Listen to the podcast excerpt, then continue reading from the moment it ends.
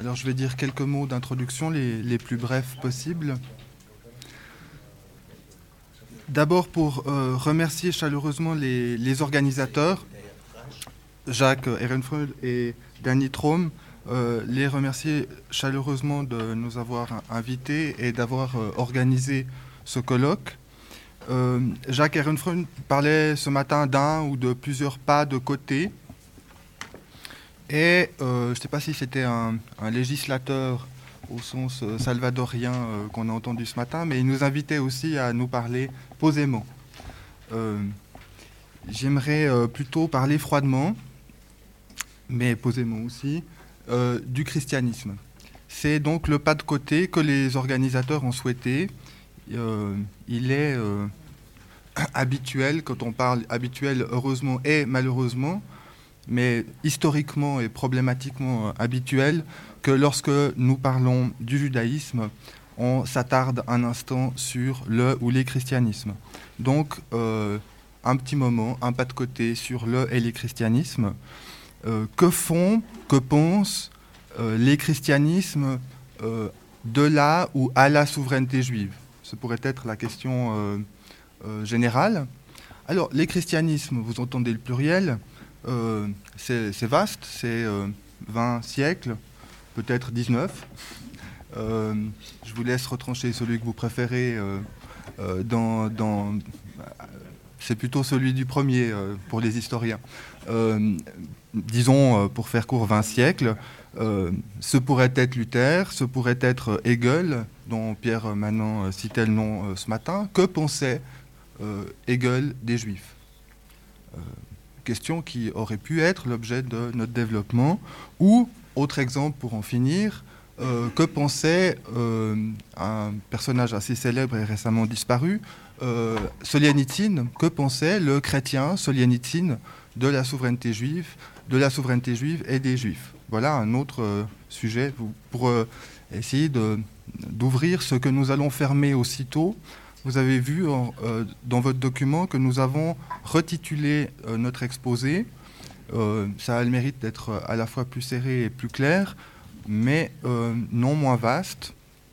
Comment le dispositif paulinien disqualifie Israël, entre guillemets? C'est à la fois le thème, le sujet et la thèse. Comment le dispositif paulinien disqualifie Israël?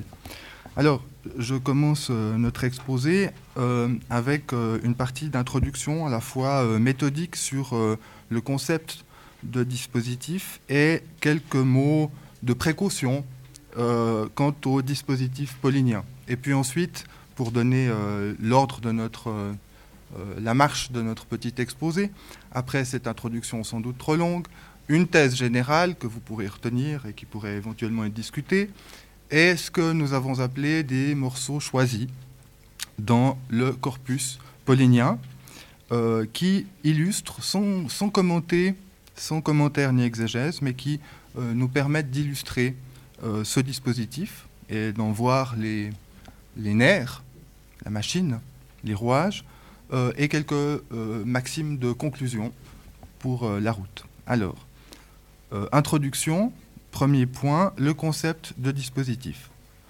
Nous utilisons, euh, là je suis un petit peu le document. Ah oui, j'ai oublié de remercier la traductrice que j'espère faire souffrir un petit peu.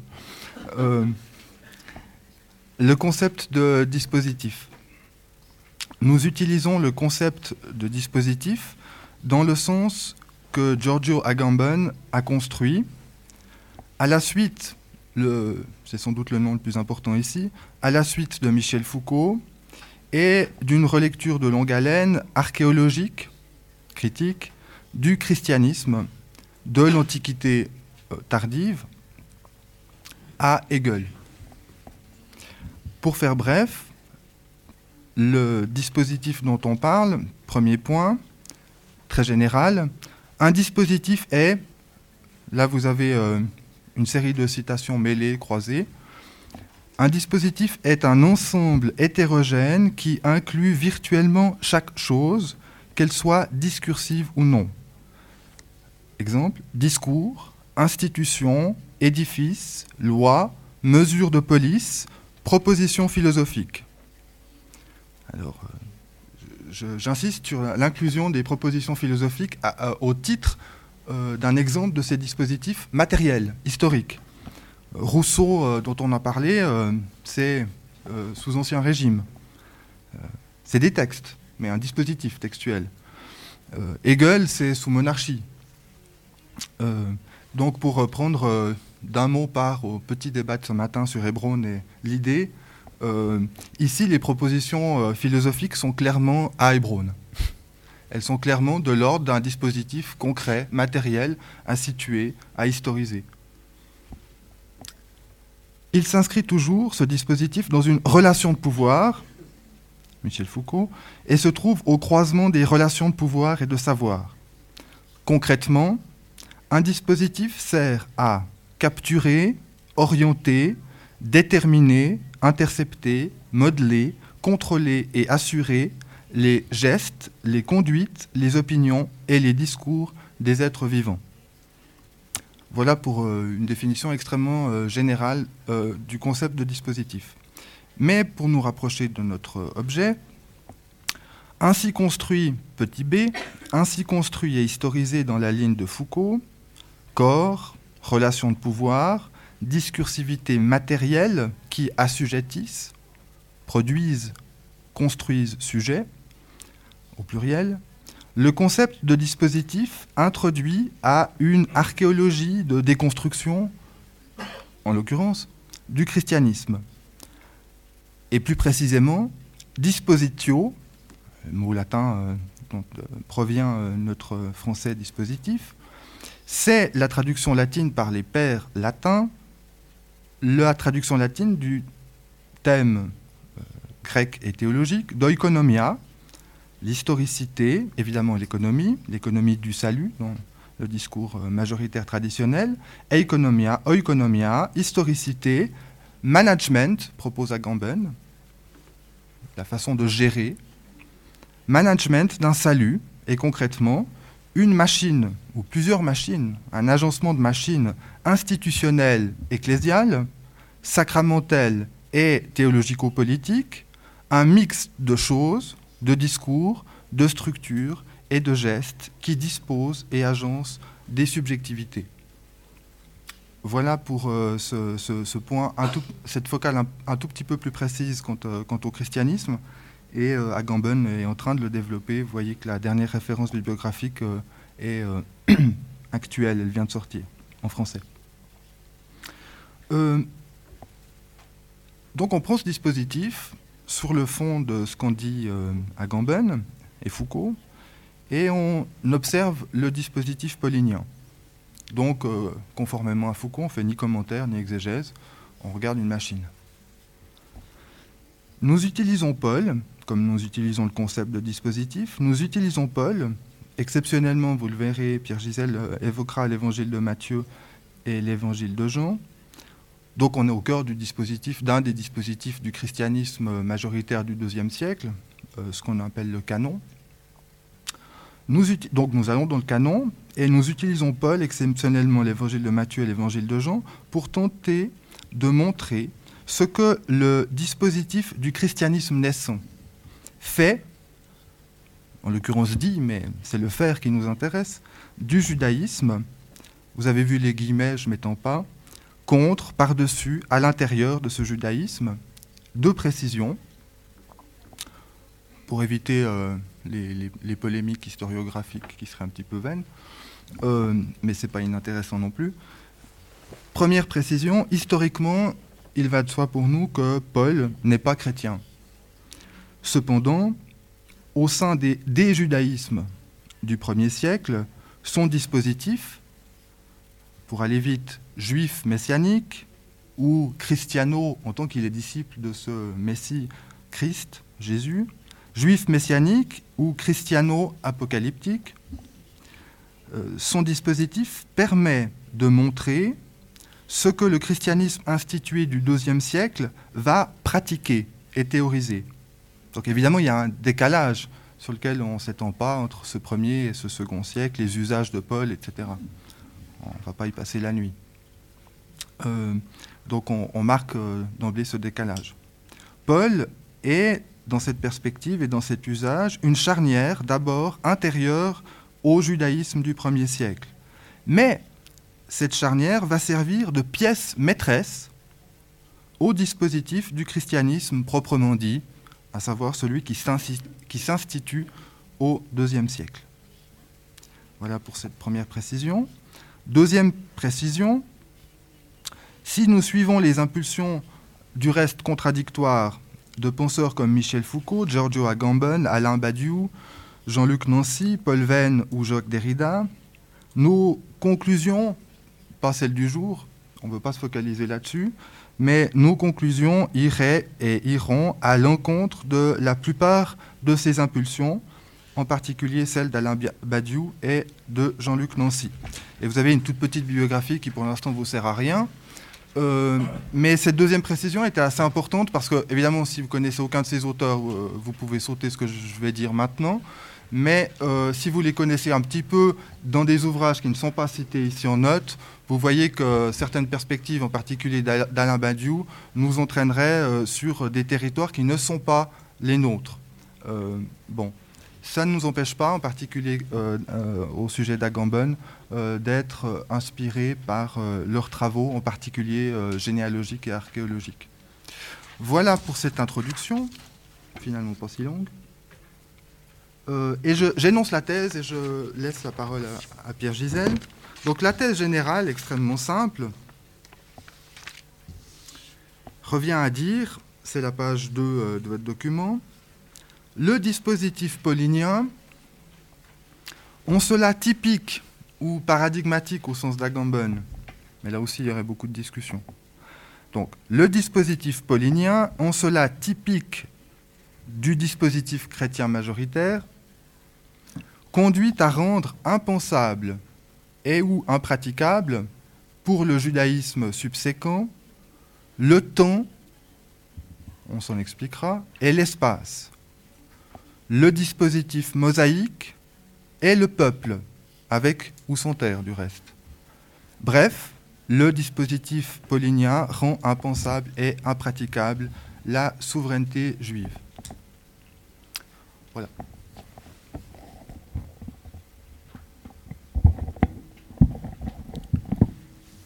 Voilà, nous passons maintenant au morceau choisi. Et ce sera donc d'abord le passage de Romains 4. Vous voyez qu'il y a un passage qui prend le plus gros de la première partie de la page, ensuite quelques motifs, et ce que je vais souligner dans ce passage est en lien avec les motifs ABCD qui sont indiqués ici. Et puis ensuite, vous avez quelques citations des évangiles, puisque Thierry Laus vous l'a dit tout à l'heure, on va aussi mettre dans le débat euh, certains énoncés euh, évangéliques de Matthieu ou Jean notamment. Avant de prendre euh, le passage de Romains 4, euh, quelques mots d'introduction, mais à ce passage, tel que nous le lisons, on n'a pas affaire dans ce dispositif chrétien qui se met en place ou qui sera utilisé comme tel dans le christianisme, le dispositif paulinien, on n'a pas, disons, deux économies qui seraient sur le même plan, une économie juive, une économie chrétienne, et qui seraient analogues, comme s'il y avait un Jésus qui proposait une nouvelle loi et qui serait opposé à un Moïse, euh, législateur d'une ancienne loi. On n'a pas ainsi ces deux économies analogues, avec un statut semblable, où on aurait chacun son lien, son lieu, pardon, chacun son lieu, des lieux qualifiés bien sûr, le lieu chrétien ne serait pas le même que le lieu juif, euh, mais qui serait particulier, chacun des deux serait particulier. Non, on n'a pas ça, et je vais tâcher de vous le montrer un peu rapidement sur le texte. On a plutôt une subversion qui euh, joue comme un dépassement, mais qu'est-ce que ça veut dire dépasser? C'est déjà très lourd dépassement du dispositif juif et qui, comme on l'a dit dans le titre général du document, disqualifie euh, euh, ce dispositif juif. Donc pas deux économies côte à côte particulières l'une et l'autre, mais un geste qui s'inscrit sur mettons le terrain juif, pour le disqualifier. Et cette disqualification passe par une universalisation. Il va s'agir, vous le verrez, de Dieu en tant que tel, avant la loi et hors la loi, et de l'humain aussi euh, comme tel, dans le texte le prépucé et pas le circoncis, donc pas le particulier, c'est comme ça que ça joue dans le texte. Une universalisation qui est aussi porteuse d'une radicalisation. C'est d'ailleurs pour ça, on va le voir dans le texte, que euh, on va parler de rien d'autre finalement que de néant et d'être, euh, du rien, du, de la mort. Euh, voilà. dernière chose avant de prendre le texte, il y a un jeu qui est là et dont on montrera aussi dans les autres passages quelques éléments qui, sur certains points, radicalisent encore ce qu'on a déjà là. Un jeu où Paul n'oppose pas justement euh, ce qu'il met en place euh, à Moïse, mais à Abraham. Il va en deçà de Moïse, du côté d'Abraham, et puis il faudra voir comment justement Abraham est convoqué. Ça joue dans le sens de cette disqualification par universalisation, etc., que j'ai indiqué. Et puis ça pointe sur quelque chose d'encore plus radical qu'on pourra voir plus loin avec euh, Adam, nouvel Adam, etc. Alors très rapidement concernant le texte, euh, je ne vais pas le lire en entier, mais vous voyez qu'effectivement on démarre sur Abraham dès la première ligne, et puis Abraham, deuxième ligne, qui n'était pas circoncis mais prépucé, et c'est cet Abraham-là dont on va euh, mettre en avant euh, la foi, et qui foi qui lui est comptée comme justice, donc bien préciser que c'est le Abraham non pas circoncis, mais prépucé. Puis après, vers la ligne 4, vous avez le fait qu'il est le père, on dit souvent hein, le père des croyants, en tout cas c'est une terminologie euh, centrale dans le christianisme ultérieur, le père de tous les prépucés qui ont foi.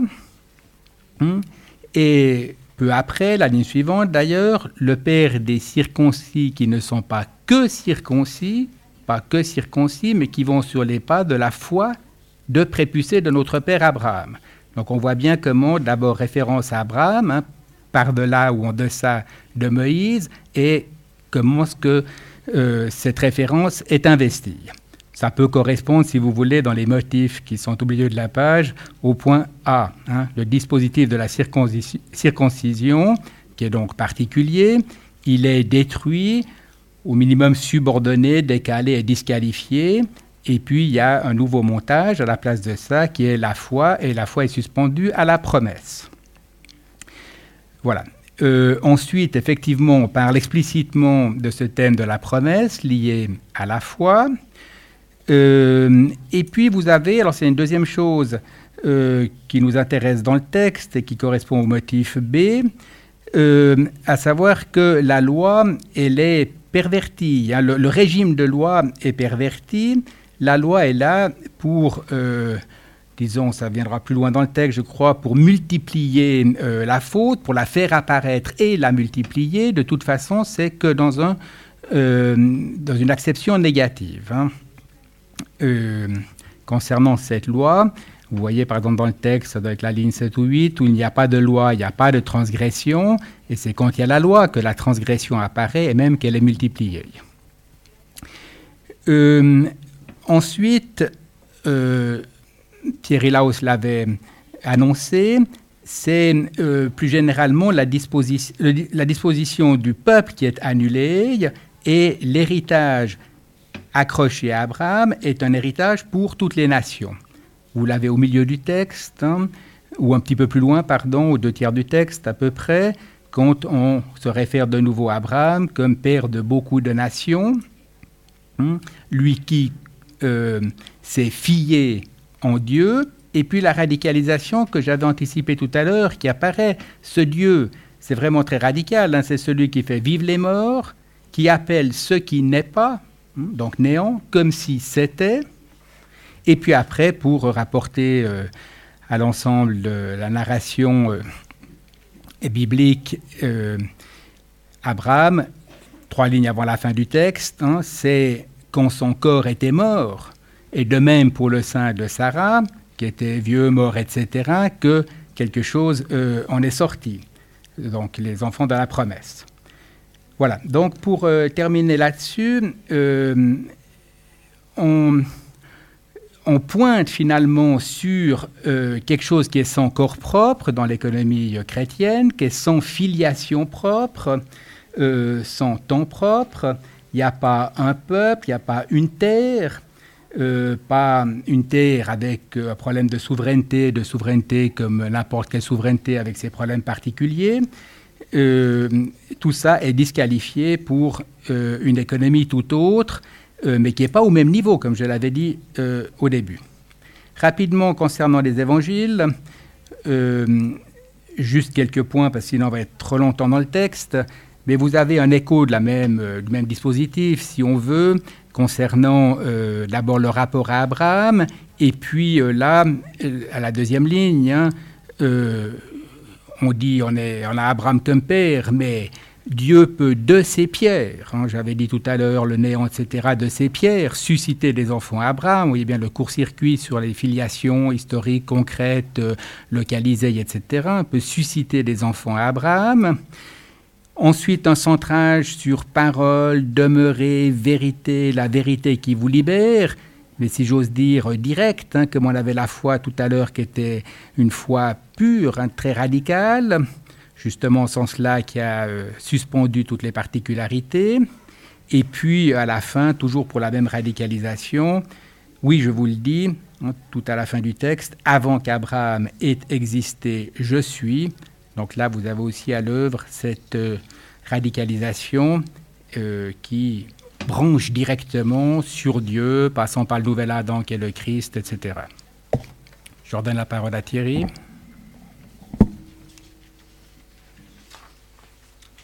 Bon, effectivement, on est obligé d'aller un petit peu vite. Hein.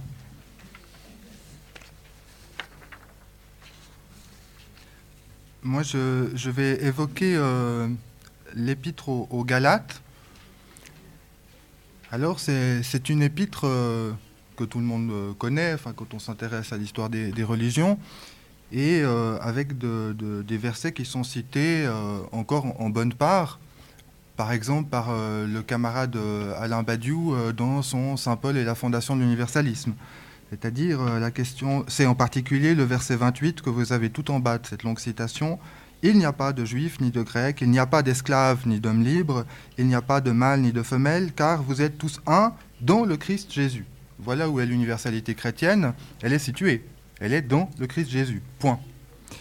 Euh, donc, j'évoque je, euh, là aussi rapidement euh, ce texte tout à fait fondamental dans, dans l'histoire occidentale et dans les histoires de ces dispositifs chrétiens.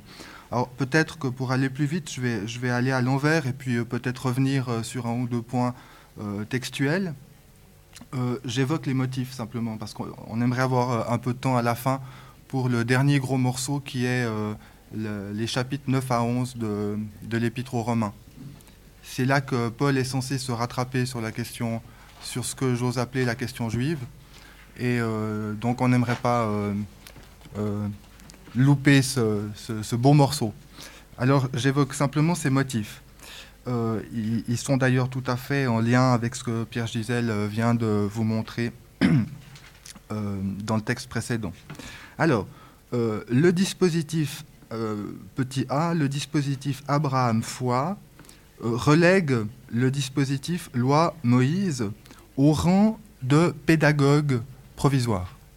De pédagogue et provisoire. Alors, le mot de pédagogue euh, est, connu. Euh, on est bien euh, dans un dispositif, une, économie pharisienne, hein, avec une temporalité, ce que nous allons appeler le dispositif mosaïque, c'est-à-dire il y a une scansion dans le temps qui s'appelle la Torah. Hein. seulement cette scansion dans le temps, on a déjà vu comment elle était moi, j'ai des, adjectifs un peu plus durs, saccagé, euh, euh, renversé, inversé au sens nietzschéen. la loi produit, manifeste et produit le mal. C'est ce que Paul vient de, dire dans le texte précédent. donc ce dispositif, il le connaît, il est pharisien, mais il le renverse et il lui attribue ici une fonction provisoire, celle d'être euh, pédagogue. Pédagogue au sens de antiquité, c'est-à-dire pas nos, charmants euh, animateurs euh, universitaires ou scolaires, mais esclave. Hein. le thème de l'esclavage, d'ailleurs, on aurait pu le souligner aussi dans, l'évangile de Jean. celui qui est, sort de la maison, de la fidélité de la parole, est rendu à l'esclavage. et ici aussi, le pédagogue est un esclave qui conduit l'enfant aux portes de l'école. L'école, comme vous le savez, c'est la vérité. Euh, le pédagogue n'entre pas dans euh, la maison, il abandonne euh, sa tâche, l'enfant, quand l'école arrive, c'est-à-dire cet autre dispositif ici christique. Bon. Donc voilà ce que c'est que la Torah dans, dans, ce texte de Galate. deuxième motif, qui, vous le verriez ou vous le savez, est évidemment extrêmement prolifique dans le christianisme antique dès le XIIe siècle, c'est toute l'histoire de, de, la patristique euh, qui se constitue de cette manière-là. Euh, mais c'est déjà le cas évidemment chez Paul, on pourrait le montrer, captation du dispositif scripturaire. C'est un grand motif qui va se traduire euh, dans l'édition aujourd'hui par cette Bible chrétienne possédant, capturant l'Ancien Testament, la Bible hébraïque, comme Ancien Testament. Alors ici, concrètement, on cite évidemment. On cite beaucoup. On cite euh, les prophètes, on cite des traductions particulières pour attribuer à cette écriture la vérité de ce nouveau dispositif.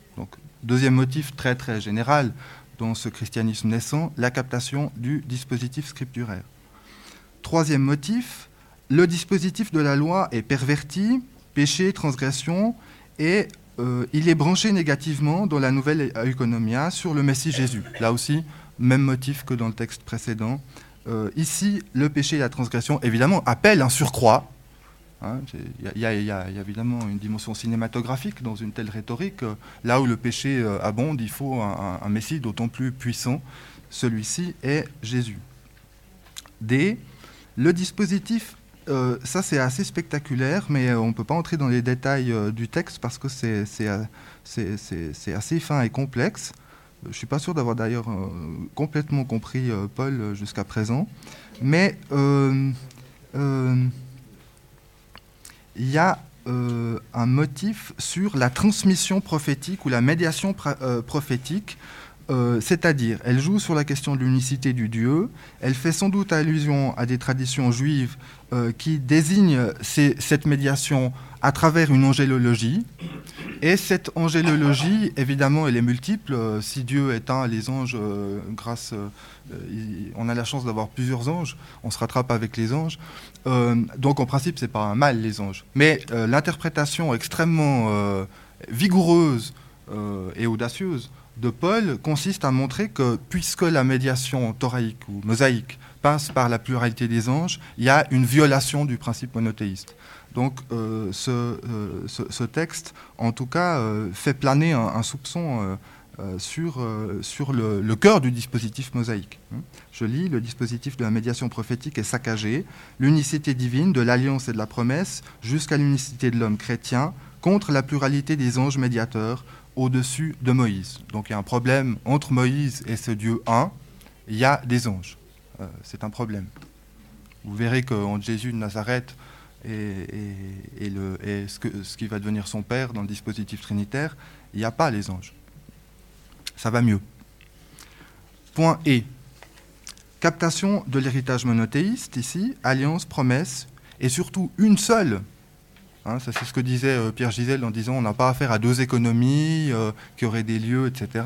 Il n'y en a qu'une euh, d'économie dans, la perspective de Paul. Il n'y en a qu'une seule.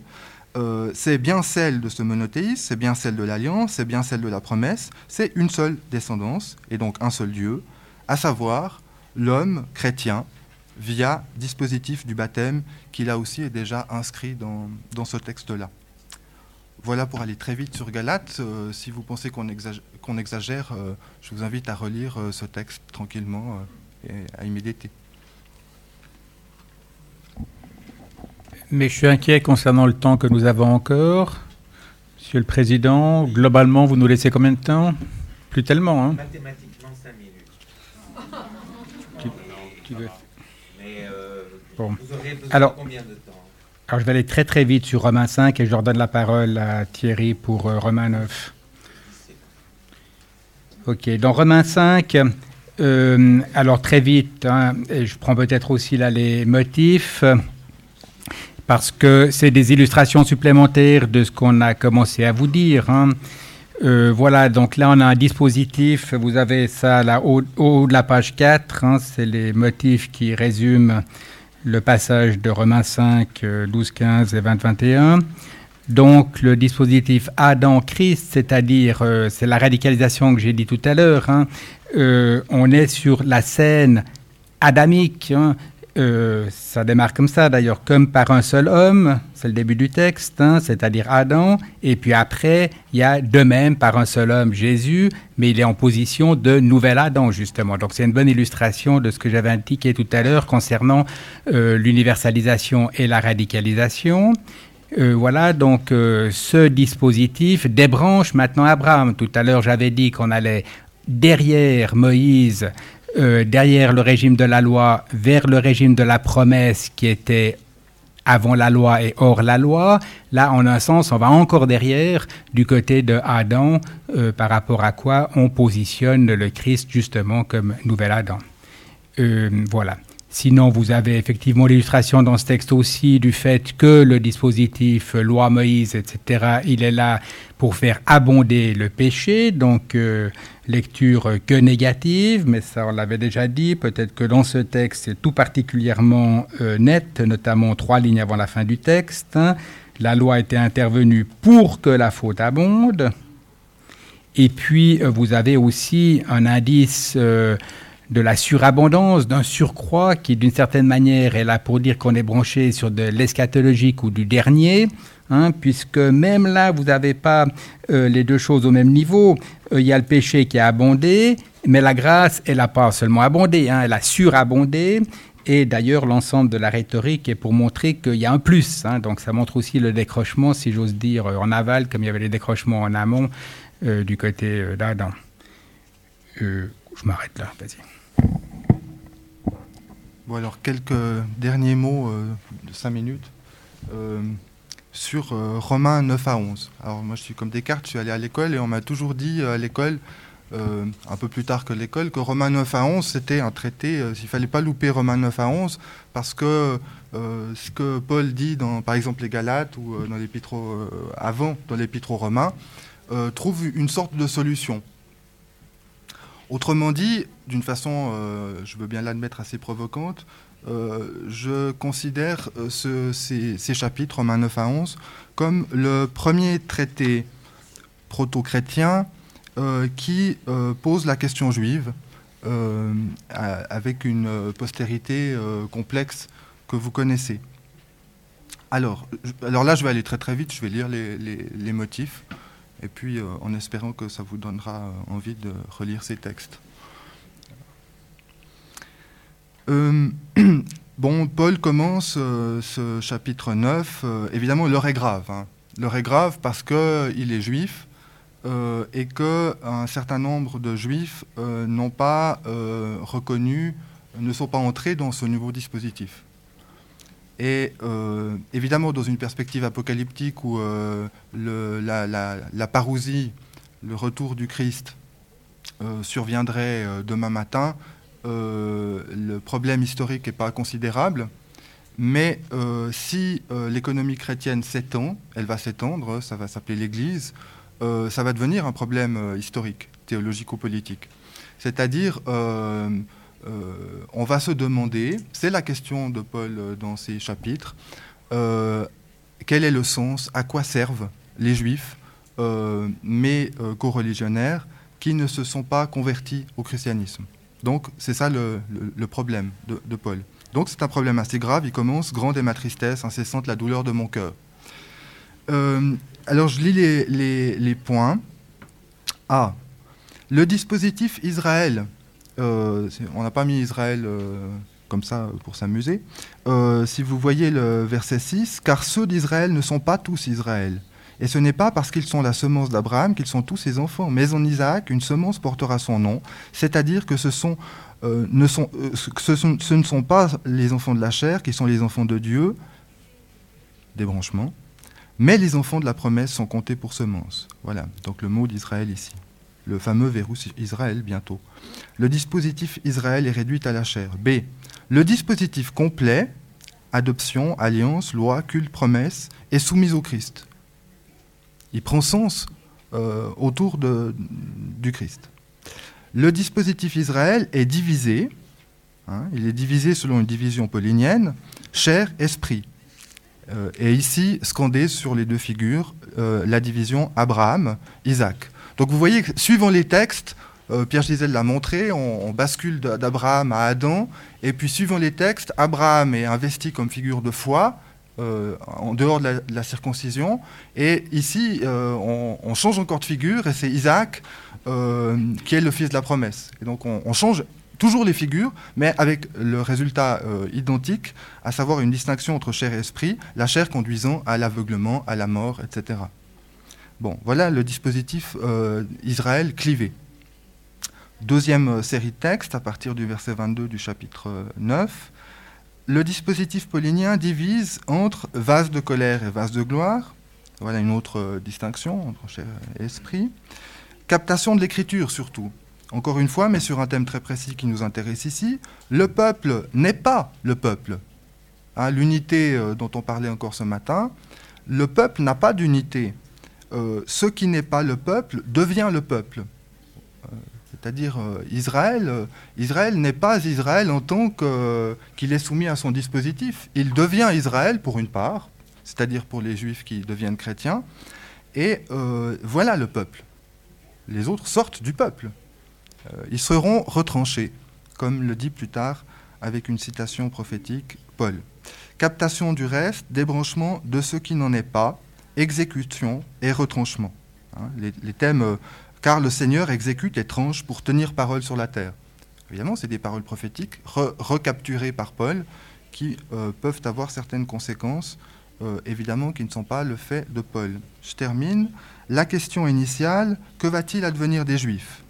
Signe la question juive comme problème chrétien, en l'occurrence euh, proto-chrétien si vous y tenez vraiment, donc comme problème paulinien, à savoir l'universalisme de l'homme chrétien. B. L'ensemble du dispositif juif se résume ainsi, euh, dans le texte de Paul, hein. zèle, aveugle, sans intelligence. C. Le dispositif christique est la fin afin le débranchement du dispositif de la loi, débranchement pour la justice de l'homme chrétien, quiconque à la foi. Paul fait la vérité de Moïse.